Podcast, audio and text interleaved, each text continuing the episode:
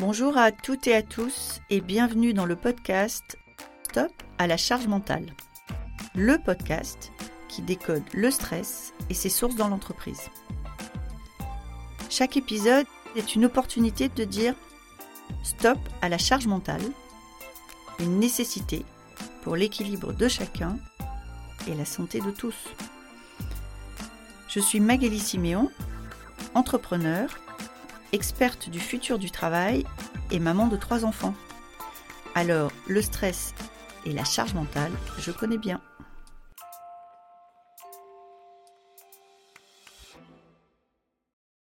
Bienvenue sur le podcast Stop à la charge mentale. Je reçois aujourd'hui Manon, qui est executive coach et qui aide les dirigeants à adopter un peu plus le slow living. Le slow living, certainement un des remèdes à la charge mentale. Elle va nous raconter comment et pourquoi. Bonjour Manon, merci d'être là avec nous. Est-ce que vous voulez bien vous présenter en quelques mots? Oui, bonjour euh, Magali. Je suis super contente de pouvoir passer sur ce podcast. Euh, donc, euh, je m'appelle Manon Tournant, je suis executive coach. Donc, j'aide les dirigeants et dirigeantes à prendre du recul par rapport à leur prise de décision. Et j'ai aussi un podcast qui s'appelle L'ascenseur émotionnel, qui revient sur justement tous les hauts et les bas qu'on peut ressentir quand on entreprend. Alors, je, je, fais une interruption. Manon rit parce qu'elle me voit sourire, parce qu'en tant que dirigeante, je vois bien les deux sujets. L'exécutif coach et l'ascenseur émotionnel, je vois bien. Et ça, c'était, euh, c'était le, le, commentaire. On, va démarrer tout de suite dans le vif du sujet et puis après, on tirera les fils. Euh, pour vous, Manon, la charge mentale, c'est quoi? Alors, la charge mentale, je la décrirais comme un, comme un bruit de fond. Comme si c'était un petit peu un acouphène euh, qui reste là, qui est omniprésent, qui dérange, qui fatigue, et en fait dont on a peut-être des fois du mal à se débarrasser. Donc c'est ça pour euh, donner une image, c'est un peu euh, si je me prépare le matin et que je laisse tous mes tiroirs de ma commode ouverts ou tous mes placards ouverts et en partant de chez moi, j'ai deux solutions, soit je lâche prise, soit j'y pense toute la journée que j'ai pas fermé ces tiroirs. Je pense que du coup la charge mentale c'est ça, c'est de toujours penser à ce qu'on n'a pas encore rangé chez soi et qui reste omniprésent. Et alors vous, quand, une fois que vous avez claqué la porte de chez vous, vous pensez à vos tiroirs ou vous les oubliez? Je, pense que ça dépend, que c'est aléatoire. J'ai des périodes où j'arrive à, lâcher prise et il y a des périodes où c'est beaucoup plus compliqué. Ça dépend un petit peu de tous les aléas, je pense, la, charge de travail, euh, comment ça va dans la vie perso et c'est un petit peu tout qui vient s'embriquer. Donc vous, vous, vous, vous, considérez que votre euh, gestion de la charge mentale, ça dépend des jours? Ouais. Euh... Bah, surtout avec l'entrepreneuriat, je pense que quand c'est des situations qu'on contrôle vraiment pas, euh, bah voilà, il faut dire ok, j'avais prévu ça sur ma to-do list et aujourd'hui il m'arrivait ça, j'avais pas prévu. Donc aujourd'hui, comment est-ce que je vais gérer justement cette to-do list? Est-ce que ça va m'apporter une charge mentale euh, supplémentaire alors que je pensais pouvoir faire ma to-do list? Donc je pense que c'est plus par rapport aux aléas. Et après, bah, prendre le temps de justement de prendre du recul pour essayer de pas se laisser euh, noyer sous cette, euh, cette charge mentale, quoi. J'ai interviewé pas mal de, de, personnes sur ce sujet de charge mentale. Beaucoup, beaucoup décrivent la charge mentale comme étant euh, euh quelque chose de l'ordre de la méga to-do list ou de tout ce qu'on a en tête. Ouais. Et j'ai une, une, jeune femme qui m'a dit c'est le souci qu'on se fait. Hmm. Et j'ai trouvé que c'était pas inintéressant de se dire est-ce que c'est l'ampleur de la liste ou est-ce que c'est le souci qu'on se fait à l'idée d'être capable ou pas de réaliser cette liste? Ouais, ouais, c'est vrai que c'est intéressant de se dire aussi les est-ce que c'est parce qu'on se met trop d'exigences envers soi-même et qu'on se met une pression à devoir tout faire alors que des fois il y a des choses qui n'ont pas besoin d'être cochées euh, et juste qu'on veut se prouver à soi-même qu'on est capable de tout faire et alors qu'on n'est pas des robots et on n'est pas des, des machines on peut pas être parfait tous les jours donc je trouve ça intéressant alors, je sais que vous, vous avez, euh, vous, êtes adepte du slow. Dites-moi plus, parce que ça peut me faire que du bien. Euh, alors, le slow living, c'est un mouvement qui est né en Italie. Euh, et en fait, c'est se dire, OK, je, prends le temps de, je prends le temps d'apprécier les choses et je prends le temps de pas toujours être dans cette course à la productivité. Donc, ce qui est un peu la hustle culture, de dire, il faut être hyper productif, il faut être hyper positif. Il faut que chaque action nous amène dans un objectif et se dire non, on a le droit d'apprécier des choses, on a le droit de prendre le temps et tout n'a pas besoin d'être traqué, mesuré et euh, avec des objectifs en fait. Donc ça va concerner tout ce qui est un petit peu bah, des fois dans la carrière, dans nos relations, dans nos hobbies. Parce que maintenant, même les hobbies, il faut être le meilleur dans euh, le yoga ou le meilleur en équitation et toujours aller au plus. Et juste dire, je prends le temps de, de savourer et un peu de vivre euh, ces moments de joie et juste ils m'apportent de la joie et vont pas m'apporter euh, un truc à long terme dans un an ou deux ans. Alors vous, êtes euh, vous êtes jeune, mais est-ce que euh, est-ce que vous avez le sentiment que cette culture de la productivité s'est intensifiée? Est-ce que vous avez vu un changement du haut de vos jeunes années ou est-ce que vous pensez que ça a toujours été comme ça? Je moi je pense que je l'ai toujours ressenti. D'accord. Euh, ouais, je l'ai toujours ressenti dès mon début de carrière, je dirais. De, de, bah, quand on arrive dans une entreprise, forcément, c'est les résultats, les objectifs, euh, des conférences sur comment être plus productif. Euh, pourquoi est-ce que bien manger, en plus d'être bien pour la santé, ça va faire qu'on va être plus concentré, que du coup, on va travailler encore mieux. Euh, je pense que je l'ai toujours ressenti. Ouais. Et, et le fait d'avoir aussi eu des postes où j'ai été manager et j'ai accompagné des équipes, même moi, je me mettais cette pression où, euh, où je me disais, euh, c'est vrai qu'il faut tout le temps être productif, il faut tout le temps être au taquet, il faut tout le temps être bien pour pouvoir assumer. Donc je pense que, ouais, je l'ai toujours ressenti. Est-ce que euh, je, je, pense pas, je pense pas l'avoir toujours ressenti. Je, reconnais bien ce que vous racontez. Je saurais pas dire à quel moment ça, ça a dérapé. Ouais. je, je, reconnais bien cette culture de, de la performance euh, personnel, du yoga, des jus verts, etc., qui pour moi, pour moi vient vraiment des réseaux sociaux. Mm. C'est-à-dire euh, le meilleur des vies de chacun, et donc quand on la regarde, on trouve forcément sa vie moins bien, mm. et donc on veut aller encore plus loin dans cette, euh, cet accomplissement. ça, c'est pour la performance plus personnelle, je pense. Les réseaux sociaux nous entraînent là-dedans. quand est-ce que dans les entreprises, on a commencé à, à, tout compter? Je saurais pas dire, mais j'ai connu une époque où c'était différent. Ouais, ou c'était moins comme ça. Ouais. Ah. Ouais, vraiment. C'était, c'était, ouais, non, mais alors, oui, vous savez quoi euh, J'en garde le souvenir comme des années assez gaies. Ouais. C'était, euh, et ça veut pas dire que les résultats étaient pas là. Alors, je, je saurais pas dire aujourd'hui. Euh, je, je, pense qu'à un moment donné, on a considéré le marché et sa main invisible a considéré que les seules bonnes entreprises étaient celles qui produisaient plus chaque année. Ouais, oui, peut-être qu'il y a ça dans. Et, ça, c'est pas, c'est quelque chose qu'on doit pouvoir dater économiquement. Ça n'a pas toujours été comme ça. Mmh. Et euh, quand on a commencé à parler du return on equity ou des choses comme ça, euh, je sais pas, pour moi, ça date des années euh, entre 90 et 2000. Mmh. Et cette course à la croissance génère forcément une course à l'efficacité et à la rentabilité. On a des critères qui sont devenus quand même des critères de rentabilité très omniprésents dans l'entreprise. Mmh. Ouais, d'aller plus vite en fait. Euh, ouais. D'en faire plus, plus vite avec moins de personnes. Ouais. Bon, bah, faut essayer le slow living. Donc, vous, vous, vous, conseillez par exemple les, euh, vos, clients dirigeants pour qu'ils arrivent à être plus slow? Comment vous faites Dites-moi, parce que vraiment, ça m'intéresse beaucoup. Ouais, bah, c'est vraiment du, du de l'executive coaching, c'est-à-dire qu'on fait un point toutes les deux semaines, un petit peu sur la semaine. Comment est-ce que tu te sens émotionnellement? Comment est-ce que s'est passée ta semaine? Qu'est-ce que tu as mis en place cette semaine euh, qui t'a procuré de la joie? Est-ce que tu es en colère contre certaines choses? En fait, c'est vraiment faire un état des lieux de la météo du jour et de la météo de la semaine, globalement, chose qu'on fait pas forcément. Euh, de prendre le temps de s'écouter et de, de déculpabiliser aussi. J'ai beaucoup de personnes qui culpabilisent beaucoup de euh, je veux être efficace, productif et en même temps je veux être une bonne personne et avoir un bon impact sur mes salariés. Et être une bonne mère? Ouais, ouais. Alors moi, je suis pas maman. Non, mais, pensez qu'il doit y en avoir aussi. Ouais, complètement. Oui. Mm. Et puis aussi avec euh, bah, le couple. De, euh, j'ai passé 10 euh, heures à travailler et puis bah je rentre et je suis pas forcément de bonne humeur. Et, ouais, et j'ai des personnes qui culpabilisent beaucoup sur tout ça et c'est de dire ok, mais qu'est-ce que tu contrôles, qu'est-ce que tu contrôles pas, de quoi est-ce que tu es responsable, sur quoi est-ce que tu penses que tu pourrais lâcher prise? Et c'est vraiment une euh, conversation à cœur ouvert sur tous ces aspects-là qui semblent basiques et pourtant qu'on oublie quand on est vraiment dans le TGV euh, de la semaine euh, de notre to-do list et de nos objectifs. Et, et, sur la partie ascenseur émotionnel, qui est quand même la marque de fabrique des, des entrepreneurs, entre autres, comment se fait l'intervention? Comment vous accompagnez? Parce que l'ascenseur est toujours là.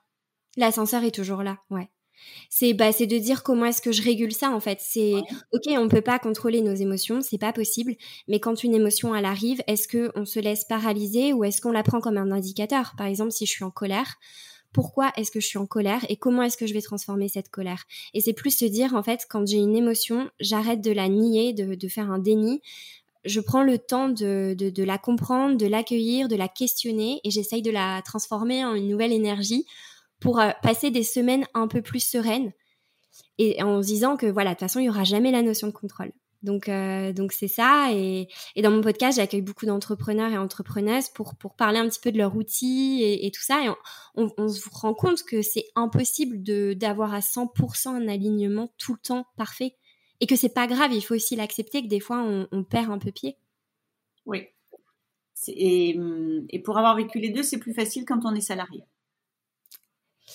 Euh, ouais. De ce point de vue-là, l'alignement émotionnel, c'est-à-dire, moi, mon interprétation, c'est que pour moi, l'ascenseur émotionnel, il vient du fait qu'on a des, des, informations qui nous arrivent qui peuvent avoir des impacts majeurs en plus ou en moins sur l'entreprise.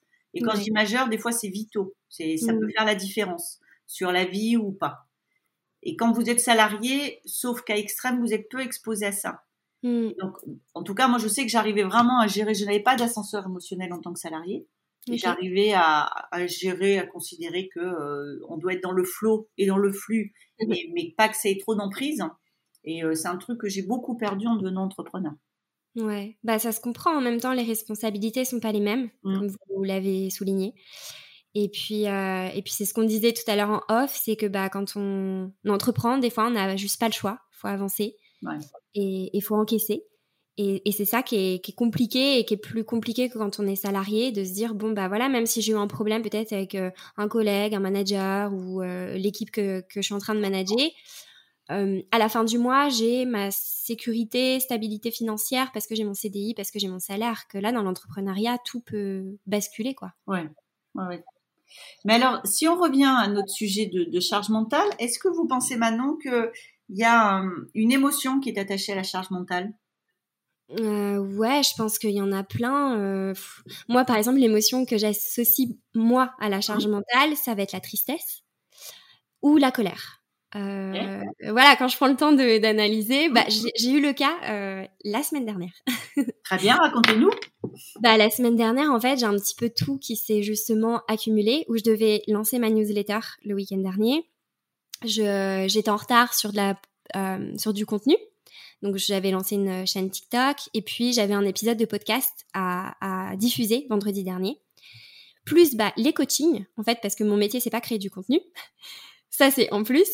Euh, donc plus les coachings, être à la hauteur pour les clients, j'ai tout qui s'est accumulé. J'ai vu cinq appels manqués de ma maman. Donc là, j'ai culpabilisé encore plus. Mmh. Et, et je me suis dit, ok, là, je suis en, je me suis dit, je suis en, je suis en colère parce que j'arrive pas à tout faire. Donc j'ai pris le temps et en fait, j'ai fait un petit peu le, tri. Et en faisant le tri, bah, j'étais triste de me dire, je ne vais pas pouvoir tout faire, il faut que je choisisse. Mais en même temps, de rationaliser ça et de me responsabiliser des tâches que je vais faire ou pas, ça enlève justement cette colère, cette tristesse, cette culpabilité. Et ça fait que j'avance plus sereinement, en fait, de me dire j'en fais moins, mais je le fais mieux et je sais pourquoi. D'accord. donc, en fait, il y a d'abord la colère parce qu'on n'y arrive pas. Après, la tristesse parce qu'on renonce. Hmm. C'est ça? Ouais. Et une certaine sérénité une fois qu'on a passé ces deux caps-là. Ouais, pour moi, je le ressens comme ça. Hmm. D'accord. Ouais, non, c'est. Euh, c'est intéressant et je pense qu'effectivement, euh, plus, plus euh, j'avance dans ce podcast et plus je pense que euh, sont liées à la charge mentale des émotions euh, et des émotions plutôt négatives au sens le stress qu'elles génèrent en fait. C'est pas c'est pas des émotions positives.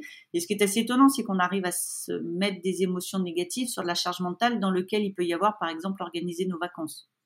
Ouais, c'est vrai. Par exemple, ce qui euh... alors si je résume bien, aujourd'hui quand on est entrepreneur, vous avez une chaîne TikTok?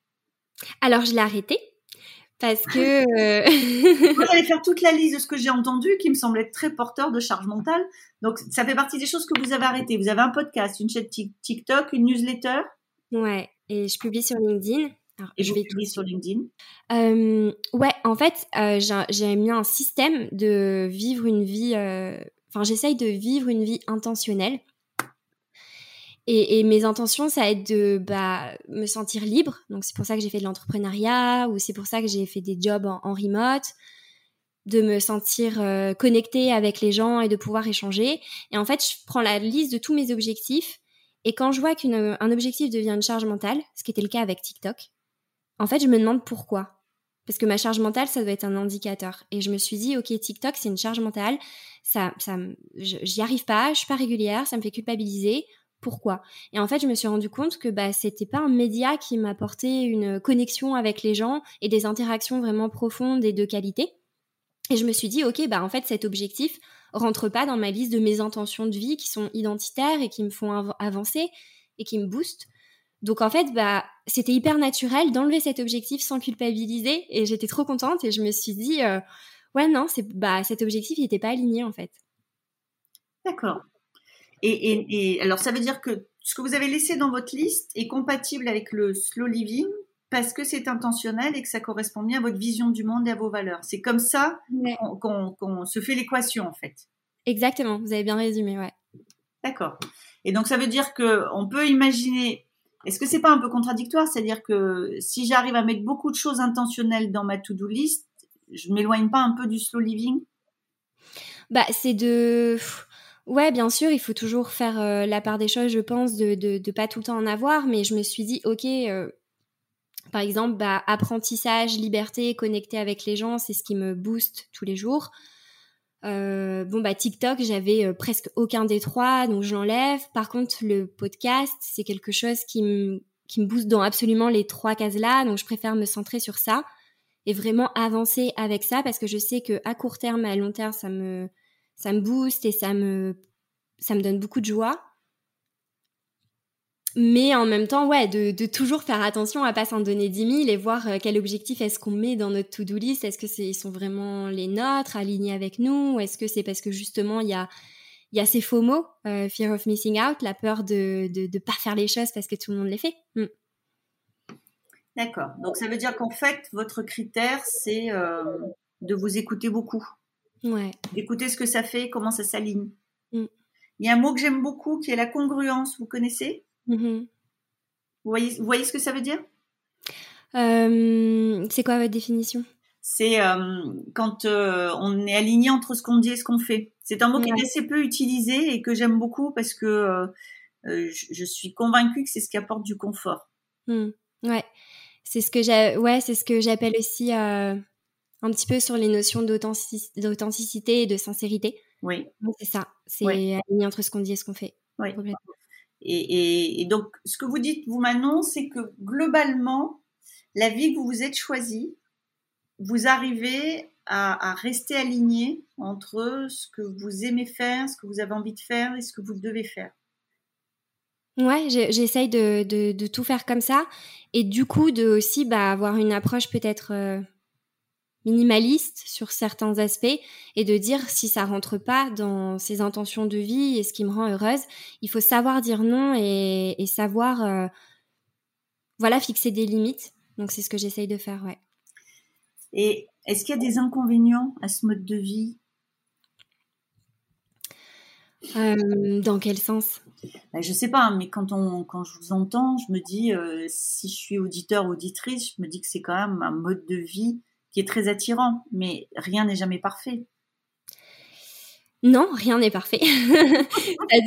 non, c'est sûr. Bah, ça demande de.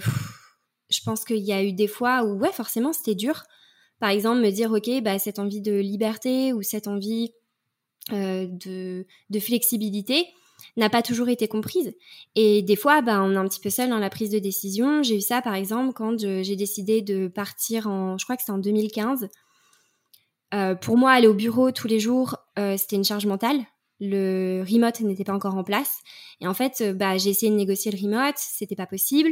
Donc j'ai donné ma démission, j'avais pas de sécurité financière, je suis partie seule à l'étranger et après de là j'ai négocié par exemple le travail à distance et donc forcément c'est plus compliqué, c'est plus difficile, euh, il y a eu de l'instabilité financière, il y a eu de l'instabilité dans mes repères de vie. Donc non c'est pas facile.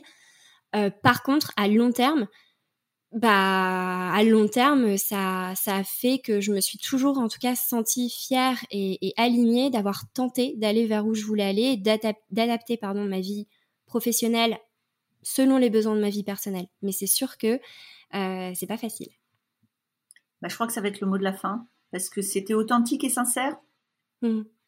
donc en fait vous avez une vie que vous avez choisie ouais c'est ça et, et, comme toutes les vies il y a il y a des plus sur lesquels vous vous concentrez Mmh et vous assumez les moins parce que c'est comme ça quand on choisit une vie en fait. Ouais, complètement, c'est ça. eh bien, merci beaucoup Manon. Merci Magali, c'était super. Merci beaucoup d'avoir été avec nous aujourd'hui. Cet épisode vous a plu? N'hésitez pas à me laisser une note. Envie d'en savoir plus? Abonnez-vous directement depuis votre appli de podcast préféré. Et si vous souhaitez me confier votre histoire sur le stress en entreprise, contactez-moi via notre site Lily facilite la vie. Le lien est dans la description. Je vous donne rendez-vous la semaine prochaine pour un nouvel épisode de Stop à la charge mentale. Merci et à bientôt